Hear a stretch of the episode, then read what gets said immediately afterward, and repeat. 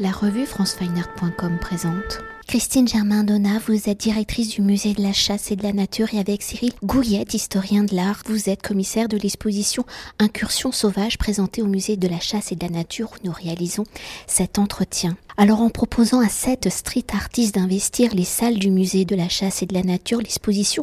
Incursion sauvage est une réflexion sur la porosité des frontières entre la nature et la ville où depuis la préhistoire, l'homme en recouvrant les parois des grottes puis de son évolution picturale de la surface de la toile jusqu'à son appropriation des murs des zones urbaines a pris pour modèle la faune et la flore qu'il côtoie, qu'il entoure, qu'il imagine, qu'il fantasme. Des animaux ici représentés sortis de leur contexte naturel venant interroger leur statut et leur écosystème ou en apposition à l'enfermement des eaux, les animaux sauvages issus de nos forêts, comme le sanglier, le cerf ou le renard, ou de pays plus lointains comme le lion, le tigre ou l'éléphant, en venant peupler nos villes sur les murs urbains tous semblent ici reprendre leur liberté. Alors si par son lieu de monstration, le musée de la chasse et de la nature a pour mission d'interroger le rapport de l'homme à la nature et à l'animal, l'exposition vient interroger également les questions environnementales et les impacts sur les espèces animales. Dans un premier temps, peut-on donc évoquer l'origine du projet et la matérialité même de ses œuvres? Alors si habituellement le musée de la chasse et de la nature inscrit ses collections dans une dimension dite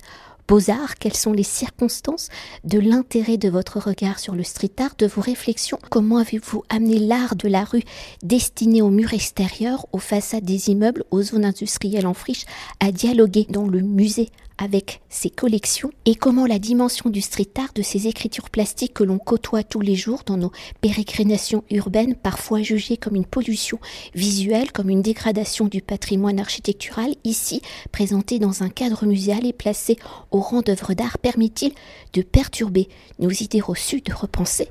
notre regard. L'exposition est née euh, pendant le confinement, tout simplement parce que j'étais comme tout le monde, euh, enfermée chez moi, euh, même si pas tout à fait, puisque nous étions en période de chantier à cette époque-là. Le musée de la chasse et de la nature connaissait une rénovation d'envergure, puisque nous avons ouvert un, un, second étage en juillet dernier, et qu'il y a un an, un an et demi maintenant, je regardais, comme tout le monde, les vidéos qui montrait donc ces animaux qui, euh, longtemps cantonnés à la forêt euh, ou aux extérieurs de la ville, eh bien, euh, s'y trouvaient finalement à leur aise. ils rentraient, parcouraient les rues. Donc, on a vu de très jolies vidéos montrant des cerfs, bien sûr montrant les canards qui sortaient des parcs, mais également des chevreuils, des sangliers plus, plus, plus dangereux et plus fréquents aux, abords, aux abords des maisons. Donc, toute cette porosité, effectivement, de la frontière m'a interpellée en me disant, mais effectivement, quelle est l'envergure de de de ce phénomène Qu'est-ce qui nous arrive? Est-ce qu'à un moment donné, on, va décider de créer une frontière étanche, de laisser les animaux là où ils sont et de surtout pas aller les embêter, les ennuyer? Et puis nous, de l'autre côté, donc être, être plus cantonnés à la ville en faisant attention de ne pas miter euh, le territoire tout autour de nous? Ou alors est-ce qu'on apprend à vivre avec? Donc euh, cette exposition, Incursion sauvage, a vraiment pour, euh, pour thématique celle-là. Et il semblait en plus intéressant de jouer avec ce lieu qui est extrêmement urbain, donc le le musée de la chasse et de la nature qui est en plein Paris, en plein cœur historique de Paris, dans le Marais, avec ses deux hôtels particuliers, qui est un musée euh, tout à fait atypique, comme vous le savez. Eh bien, il semblait intéressant, je dirais, d'amener en fait cette, euh, cette thématique jusqu'ici et de confronter ces street artistes qui ont longtemps été considérés comme des, comme des vandales, mais également comme des artistes euh, autodidactes qui souvent se cantonnent au graphe, etc. Donc, ça permettait en fait finalement une double, un double cheminement, apporter cette question environnementale jusque dans le musée de la chasse et de la nature, mais aussi montrer le talent de ces street artistes au regard de nos collections classiques qu'ils connaissent parfaitement, des collections classiques de François Sommer qui sont présentées ici. Euh, les artistes les connaissent parfaitement et on se rend compte que dans leur formation, pour certains, ils ont un parcours tout à fait classique en passant par les beaux-arts ou les arts appliqués. D'autres, pas du tout, mais euh, ils connaissent parfaitement l'histoire de l'art et les, réminiscences avec l'art traditionnel, je dirais même l'art préhistorique historique, hein, à l'origine de l'art, donc l'art des grottes, l'art animalier dans les grottes,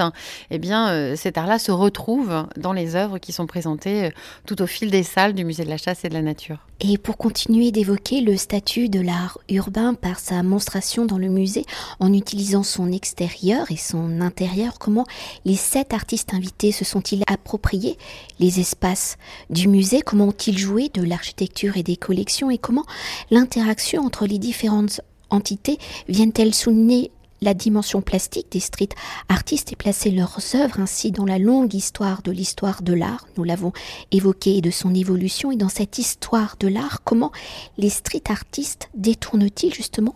les œuvres du passé. Le, positionnement des œuvres dans le musée et également dans ses extérieurs, donc sur le mur extérieur qui donne donc euh, à l'angle du musée, rue des Quatre Fils et rue des Archives, dans la cour même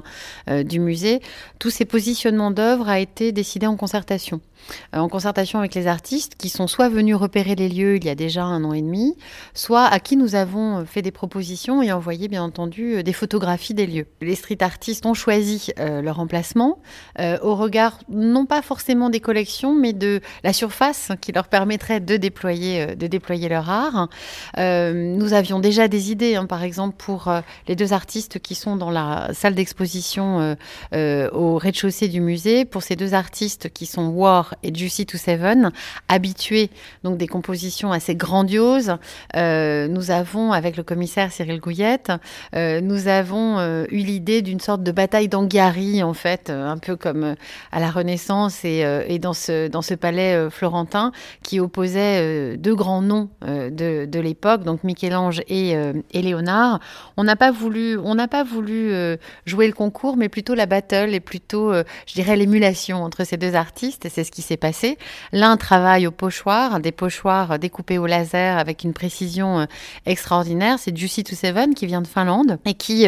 dans son travail de décomposition du mouvement d'un rapace, eh bien, rappelle tout à fait euh, euh, les recherches sur la chronophotographie du 19e siècle, hein, que ce soit celle de, de Marais ou de, de Muybridge. Donc on a là euh, l'oiseau qui semble atterrir et qui enfin déploie ses ailes. Et sur la paroi d'en face, War, qui lui d'ailleurs a une actualité simultanée à la grotte Chauvet. Et, c'est tout à fait évident quand on voit cette immense fresque qu'il a réalisée ici, au pinceau, à la brosse,